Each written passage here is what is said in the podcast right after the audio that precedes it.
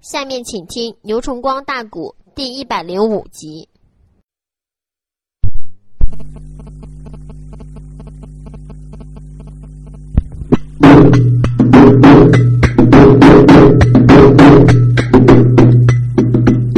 弟兄妹们，马上布下披挂去。山内是大营的之中三军提，打罢了惊天动地数声炮啊！机场人脑海里边暗寻思，愿望着两军阵前点点一下。骂一那声，吴家弟兄无道理，俺二哥领兵刚到高山寨啊，你就来两军疆场论高低，这一那次关太后也来临阵呐。定叫你气作春风，肉作泥。大梁王口吐凌云高万丈，忘了啊，疆场不远牡丹池。文中坐下一匹能行马，那个内贼。手中有把大刀提，文横胯下五马两条腿，想摸出才一阵阵的光华刺。虽然是多年没见面，文亨他的威风如往昔。常人脊梁来的战场，在定睛打量文中文亨弟儿俩，威风仍然如昔啊，杀气腾腾。身后的三千兵早已把雁翎翅排开，替武家弟兄把阵脚给压好了。常人脊梁这时就说了：“老三、老九，你在后边带着兵给大哥压阵。”让关太后今日疆场走马去会战文亨。那不过大哥你要留神，你要小心，明白了？常人脊梁腰一转，飞毛腿就跑到了两军疆场。吴文亨在战场上一眼望到脊梁，心里也感觉到好笑。呵，我们又见面。想起来，在中国洛阳的时候，我俩是死敌呀！万没想到，退出了中原，回到了安南。多年不见，这姬常人威风如往日一般。今日走马，不是你姬中死，便是我武文亨王。今日接天灵前一战，我们就万万不能像上次在东都洛阳那样稀松平常的不了了之。今天我们必须得决一死战，书友们，你听好。这个吴文亨见姬亮，就想起往天的事，也打算不分生死不收兵。常人姬亮的斗志更比他高，这一回哼哈二将见面，在接天岭下，那就真当年在中国洛阳就不一样。吴文亨高声呐喊：“哎嘿！”来者不是机场人吗？常人脊梁收住了飞腿，哈哈大笑。不才正是在下，你不是文亨吗？然也。我说姬王爷，我们是个老交情喽。常人脊梁说不错，是老交情了。可是你保的是安南，我保的是中国，结权会友。各保其主啊！今日两军疆场见面，你看我们俩这个仗怎么打呢？刚才两个人的狠呢，还发跟个牛角子似的。如今一见面呢，嗯，还满面春风，还客气起来了。敢说他两个人是不是抱着这种态度呢？怪人须在内，见面又何妨？不，因为这两个人是神主张玉皇驾下的大将，把守保对门的，一个是哼，一个是哈，哼哈二将，他见面了。他有一种先天性亲近的感觉，所以他不由自主的见面就客气起来了。吴文亨说：“我保安南，这是天意注定。你保中国的洛阳，跟我是一般无二。我们俩是结拳会咬，各保其主。上一次在中国的洛阳。”我俩连战几场，没分胜败。吉良说：“放屁！哪一次你都吃鸡爷我的亏了？哪一次你都不是鸡爷的价钱？”文恒说：“你才放屁！那你在两军将长是敲打。拿金鸡岭一战来说吧，我们大家喝的醉哄呢，你哈啦一声带人去摸营去了。”我记真亮的那天晚上，红龙、红虎、红蛟、冯顺对你五个小子夜摸我金鸡岭，出其不意，攻其不备，叫我人马杀多少？嗯，俺老大受伤，结果我也败回洛阳了。你小子要不偷摸大营，我能吃你亏？二次在同齐镇里，仍然你是敲打，你个孬小子占了吴文和我的便宜。今天接天领下。我要以其人之道，还治其人之身。姬良说：“你个狗娘养的，胡扯八道！姬爷，我虽然是巧打，但两股相争，兵行诡道。我要打你，那还会得明大眼打吗？要有种，你也偷打我吗？嗯？”你一言我一语，两个人就越说越恼，越说越气。一开始嘴里干净利索的，后来嘴里带溜子，再后来骂到你娘了、你奶奶、你祖宗、你老太太。哎呦喂，这一骂恼了，哈啊，兵刃才能端起来。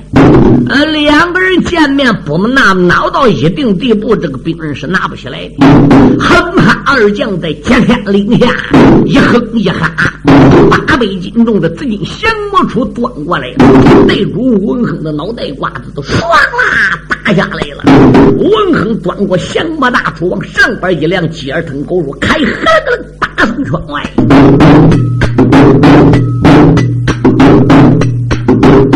他那人如今带兵到战场，美人妹妹牙关紧皱眉双啊，这一个安南故里的称号手，那一那个天子的驾下大梁王，两个人胯下五马。都是飞腿，没人美，张中里都把兵人呀，两人那头二郎三军齐声喊呐，擂鼓四太把战鼓哈，直杀得征尘滚滚这宇宙。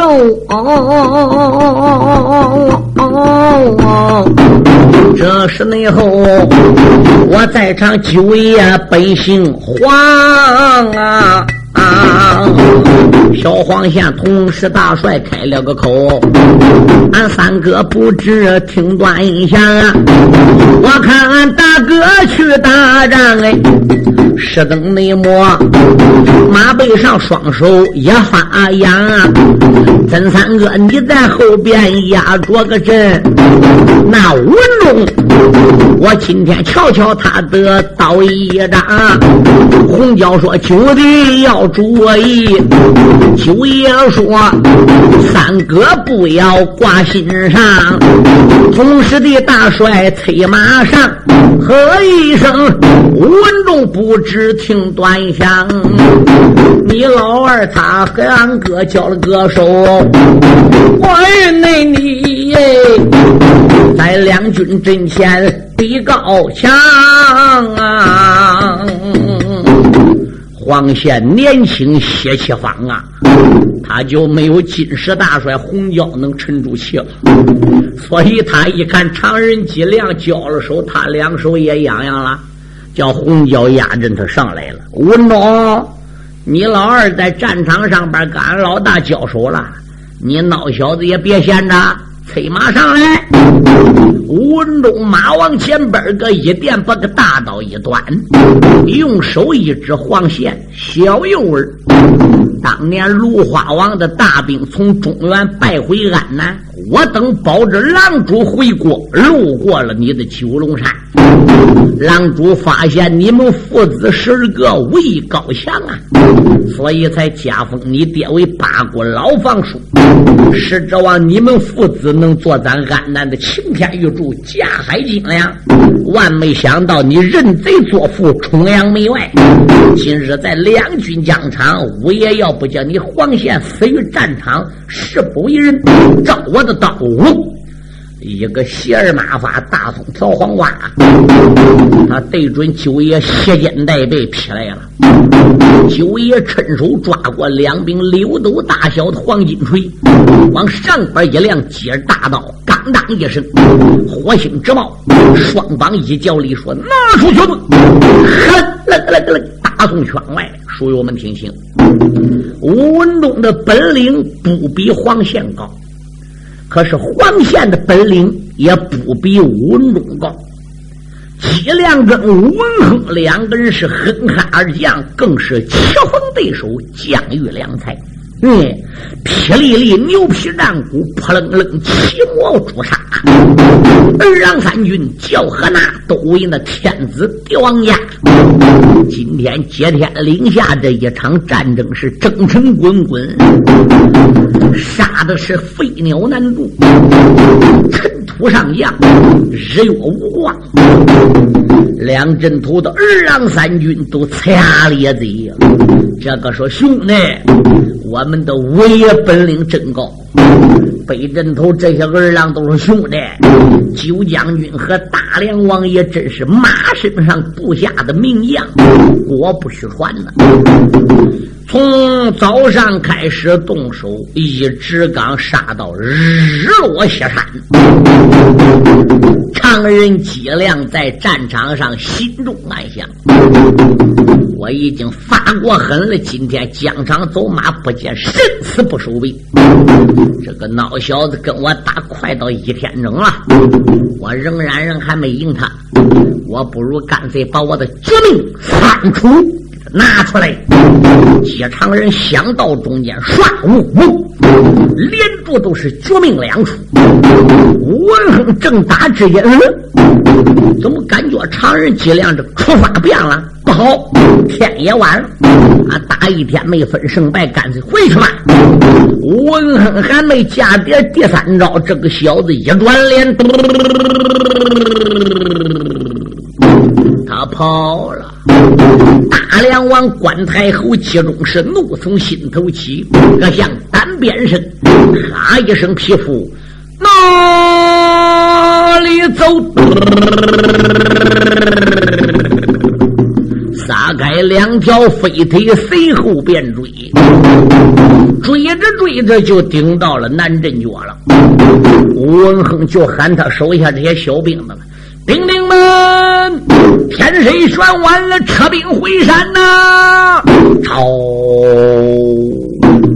阵脚上的三千兵一听主将下令了，叫撤兵了，就嗷嗷一声，前队变后退，直往接天岭。接天岭下有一道大河，就是大山涧呐，就跟好像围绕接天岭周围，好像就跟人工挖出来似的。实际它是属于天然的，并不是人工挖的。这一道山涧名字叫天龙涧。天龙涧有多宽呢？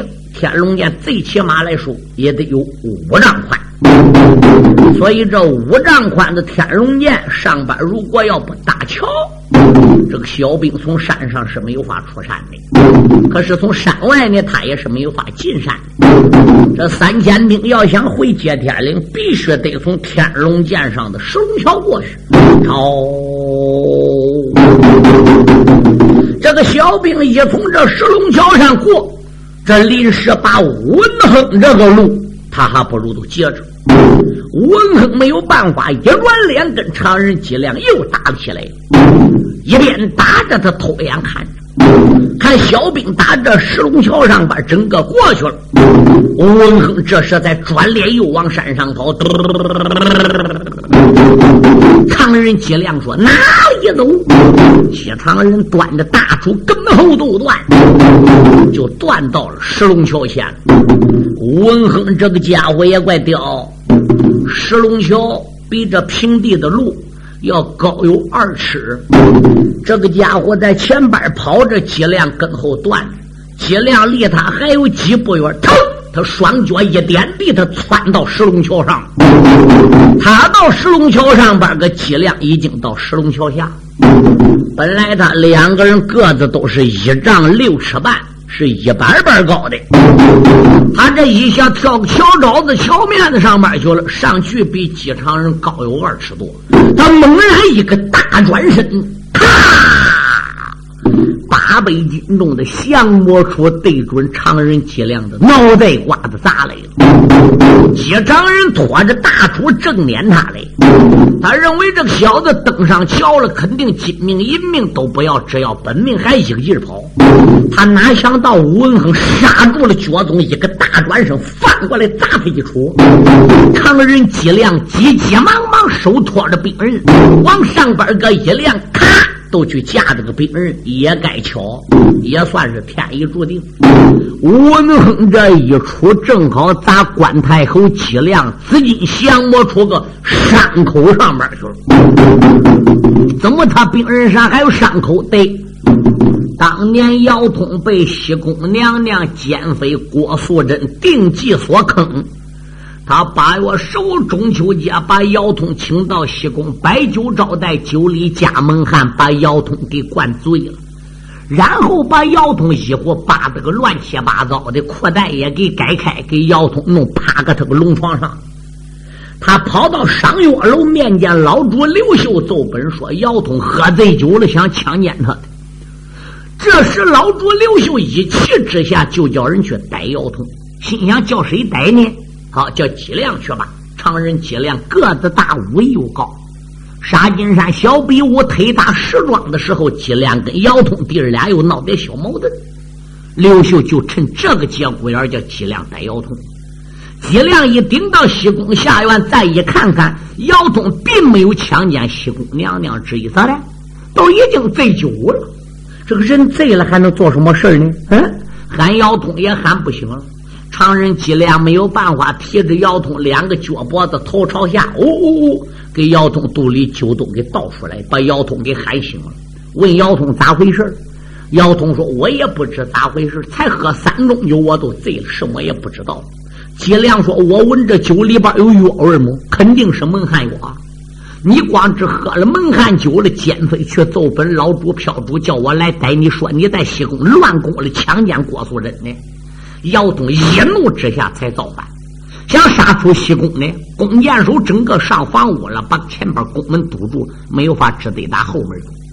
出了西宫后门便是花园，要想打花园墙出去，这花园墙这个宫墙高啊。嗯，姚通手里边没有兵刃，常人脊梁有降魔杵，脊梁拿着降魔杵对准万岁那宫墙都咔都砸去，他用力过猛。降魔戳上一下给震个裂口子搁上面，脊梁呢也看见这个裂口子了，所以就不敢再砸了。结果呢，还是杜青、马明两个呆瓜到姚通的半家王虎骗姚通的母亲，把姚通的马鼻眼抓的混天说才给取来，取来跟着墙又递不过去，是小矮子赤手驾驭。这就把姚通兵刃给递到宫墙里子，姚通拿鼻烟抓混铁说，才把宫墙给推倒。那结束叫刷打龙墙，结果呢就跑了上定州去为王去。常人脊梁的降魔杵，就是那一次帮姚通造反时候砸宫墙，砸个裂口子搁上。虽然有点裂口子，使那么多年也都没有什么。脊梁找天说换家伙，换家伙也没来得换。石旁兵人又不趁手，他的力量又大，所以今天他来追吴文亨。吴文亨这一下也是把穷身之力整个使上，且乃印度使上再加上他比脊梁呢又站高有二尺，一下砸兵人个伤口上边去，咔咔，把脊梁的降魔杵给砸断了。降魔杵一断呢，对方敌人的降魔杵正好也砸到常人脊梁脑袋瓜子。常人脊梁这一下挨他砸的个脑浆崩裂，脑子虽然一时挨他砸倒而不能合了，可是人这刚刚才砸到，还有一股劲来，常人脊梁就反手一出，出两截了，这手里边还扣节子来，一反手也都对准吴文亨砸去，也该巧。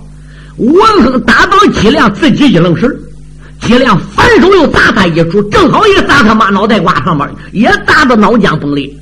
这时西北国天鼓响了，上方金牙声高叫：“常人脊梁，大将文亨，你二人是上界哼哈二将一转，我领神主的圣旨，特来带你去上天交旨的。”啪！伸手抓住哼哈二将的本命星，往袖笼里边个一袖，转回南天门了。齐亮和文亨的尸壳同时打石龙桥上，砰，栽下了石龙桥。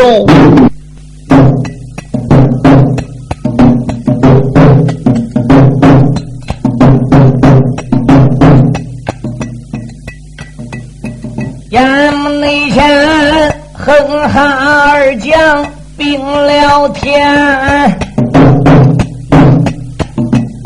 两句的诗，同时也在在桥下边。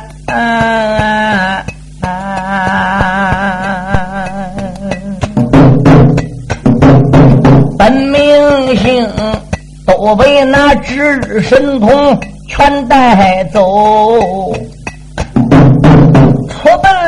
西北千威天，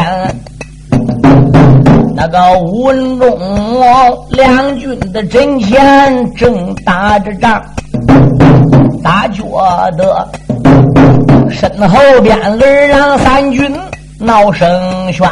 仔细看，原来十二弟败了阵，那几辆。紧紧追赶在后边，他发现几辆和二弟同丧命哎，不用为的马背上一时都下汗。吴文忠陪着黄宪正打仗，听几后一阵乱糟糟的，他不由自主就亡。这一望才发现所有的情况，一看他老二砸倒脊梁，脊梁反手也砸倒他老二，砰！两个人一头栽下桥，就不由自主坐个马身上就一愣神儿他这一愣神儿不要紧，黄相的锤举起来了，咔耳听内的咔嚓一声，这个钟。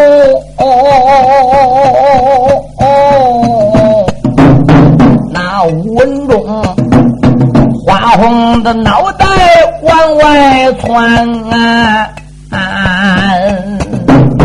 关定东，此时在下能行的马，身后那边吓坏了黄角排行三啊！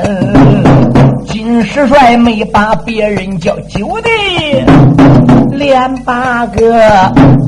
老九不住喊一番，咱大哥两军阵他把敌人赶，是怎么？他一头栽到剑下边，你我的弟兄快去看呐！想办法把我的哥哥救回还。两个人说到的中间，忙催马呀，带领着二郎三军奔向前，来到了石龙桥前，定睛的看，为什么？花红的脑袋崩在四边？但愿内的这是反贼丧的命，但愿内得我哥哥脊梁能回还。弟儿俩一到桥前，干人哪淌些脑子的血。但愿得老天保佑脊梁无事，这个脑子好歹是文横脑子吧。你希望是希望哦。这一跳下马，抻头再奔石楼天龙剑下一看，哎呦喂，两个人都已经死了。连忙下令叫小兵打捞尸缺，把常人脊梁的尸缺打捞上来了，把武能的尸缺也打捞上来看个究竟。一看两个人都是打到脑子，兵人也给带着吧。把文亨的尸缺就丢江上去，他弟儿俩哭天的好地抬着常人脊梁的尸缺往汉营去了。反兵这边刚过石龙桥，听背后有动静，一转脸也发现这个事儿了，也瞧着吴文忠在战场把人打死了。反兵们抬着吴家弟儿俩的尸壳，也就转回了高山了。压下你了，反兵回山我不谈，单单你的在场红椒排行三，泪洒洒。明小兵排师回营转那大帐内里，面见了姚通开了个眼。怎一声元帅不好了耶！继承人两军阵前并了个天，一句内话吓坏了兵马姚元帅哟！何大内扎呀？吓坏了蓝虎众三班。姚元帅撒迈脚走，他往外跑啊！怎么瞧？小兵抬尸到了帐前，衰老你抬护照才把脊梁报啊！啊，兄弟，累啥累啥呀，兄弟也。不住喊了一番，为什么你两军阵前把命献了？难道你说天意注定是枉然？想当年我说到龙翔造得反呐，亏不内急。你帮我杀出洛阳关啊，定州城为王多少载？你帮我拿下红塘关，你为我龙陵山前走得马呀？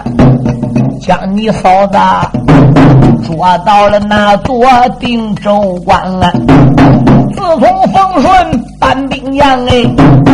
你跟随二哥到河南，为国家也摸金鸡岭，为国家洛阳把地坚。自从我挂帅征南去，你得一直的做我马前县刑官。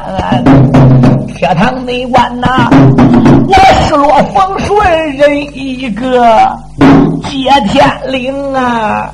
又失落脊梁，我的好金兰呐！你再不能保你的二哥郑南藩呐！你再不能帮我说来相标片内集中儿年龄幼小不懂事，撇下我。弟妹还是那么青年呐，啊这件内事要传到后边梨花帐哦，岂不内是叫他母子疼扎干？衰老你呀，哭到了伤心寸肠断呐！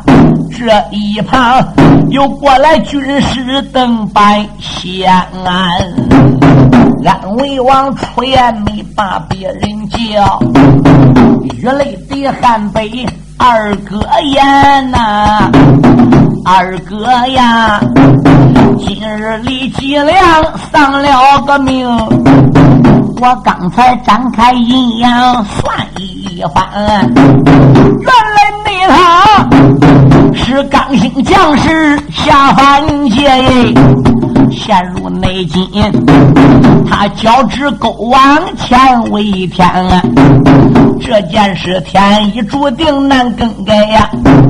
王二哥，保重身体，别心酸。我来你了，不轻马名人两个呀！我来你了，武林乌龙二魁元。这是内后消息传到梨花让哎，好可内怜，来了一班女婵娟，还是女婵这集中跑得快，哎哎哎哎哎！甩虎杖不远把人拦，撒手搬了个小鸡中，还是女哎，一下子扑到死尸前。郎君，郎君喊几遍呐！你往内他呀，把腿一伸，染黄泉。李淑珍见光急忙报喜呀，连又把妹妹喊了一番啊，前后的胸膛干几遍，哇啦内啦，樱桃口中吐粘痰，好可怜，哭坏了这位韩氏女呀。一般的男女中将泪不干，哭死了几众小公子哎，那一旁还有太保姚牙穿，哭坏了杜虎马心儿孩子两个哟，小凤开呀也站在一旁泪连连。这一班孩子有十二岁的了，有十一二的了。八九岁的了，六七岁的了。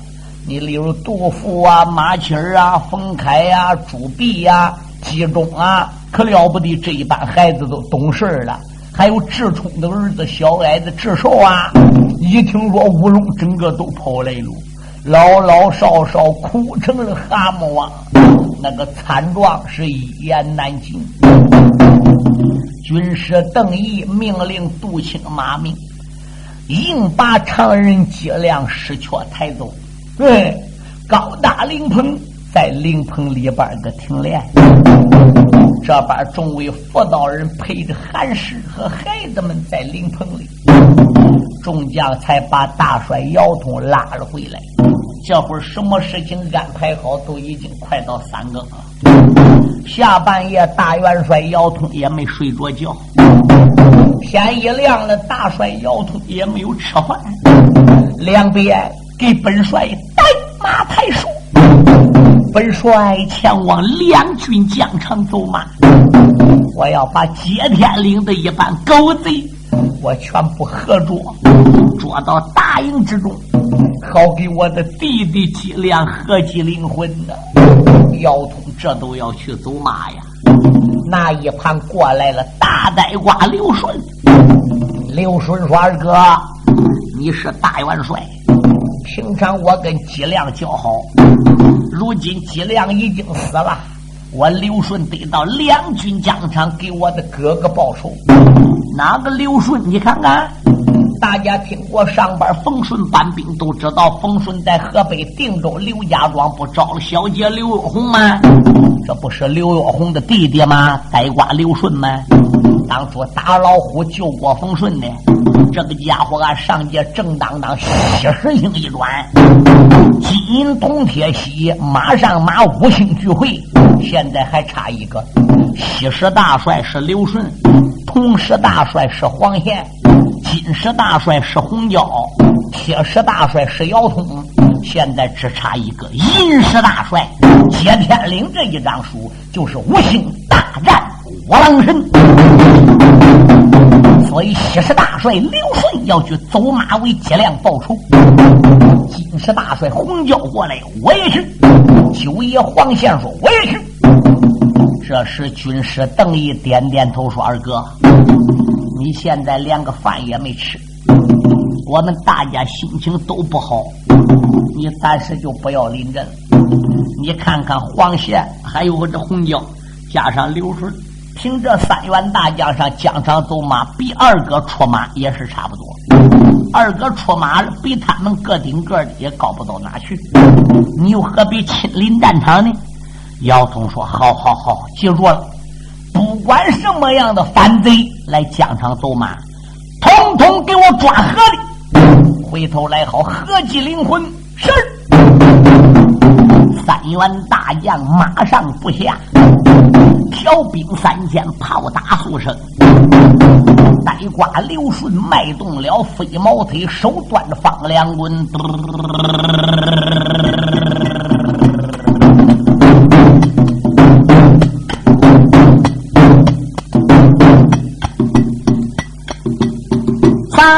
女人手中都把病人抓，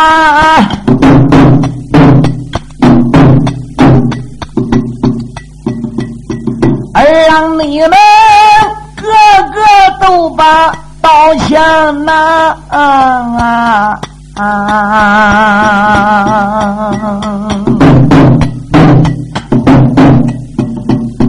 出离了大营。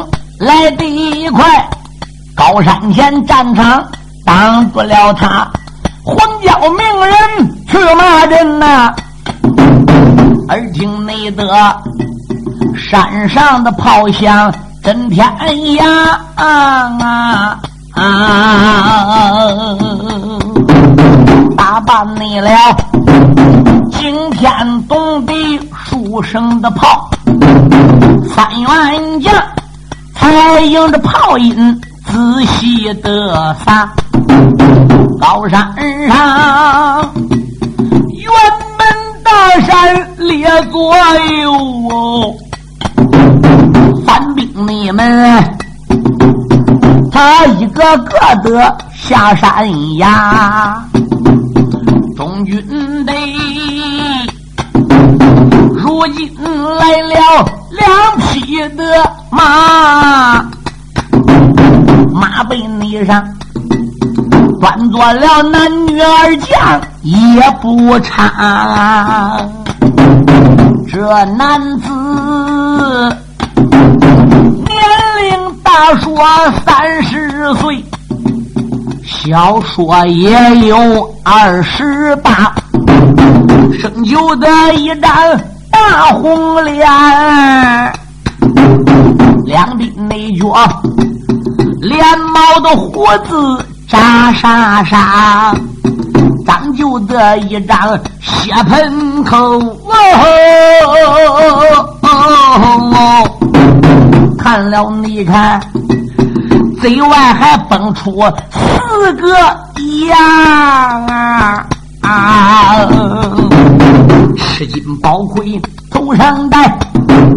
斗路的金顶两牙，皮虎锁子连环吃金铠呀，内衬着斗罗的战袍绣团花，腰里边勒的是个盘夹带，护心宝镜放光华，坐一内皮翻山跳涧。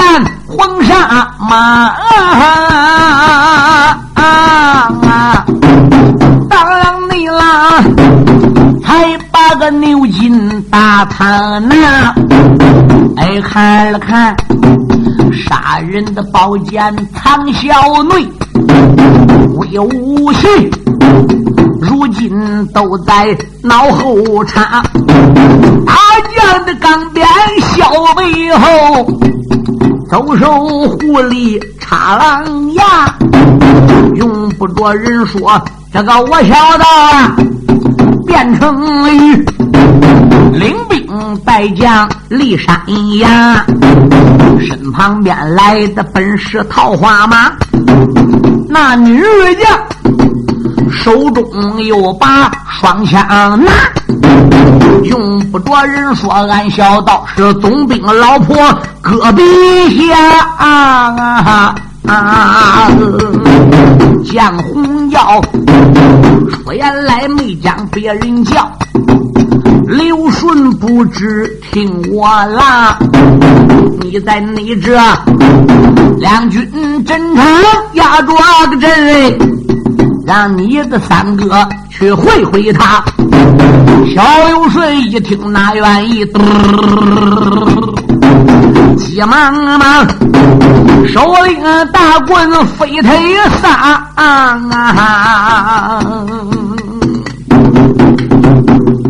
黄宪跟红娇一看两个人这个模样，就知道是接天岭的总兵变成鱼道和他的老婆戈壁下来了。变成鱼这个个子晃晃荡，比大帅姚通还得高有一尺。姚通个子有一丈三，还要露头；这个家伙有一丈四，还要露头。那汉营之中，除了大力星朱勇跟他个子差不多，死鬼七亮比他高一点那就再也没有比变成鱼高的了。大力星朱勇不但个子高，还魁伟。朱勇那个个子就够魁梧的了，但是朱勇那个个子今天跟卞成玉要站在一起的话，是比卞成玉得小那么一套。这个家伙是个血盆口，四个獠牙，猛一看都跟那个卧狼来两军疆场似的，两只眼是烁烁晃光啊！他这个老婆长得可漂亮。不但说在安南八国能数着，就是在天朝大邦这个戈壁下，也算是一流的美女。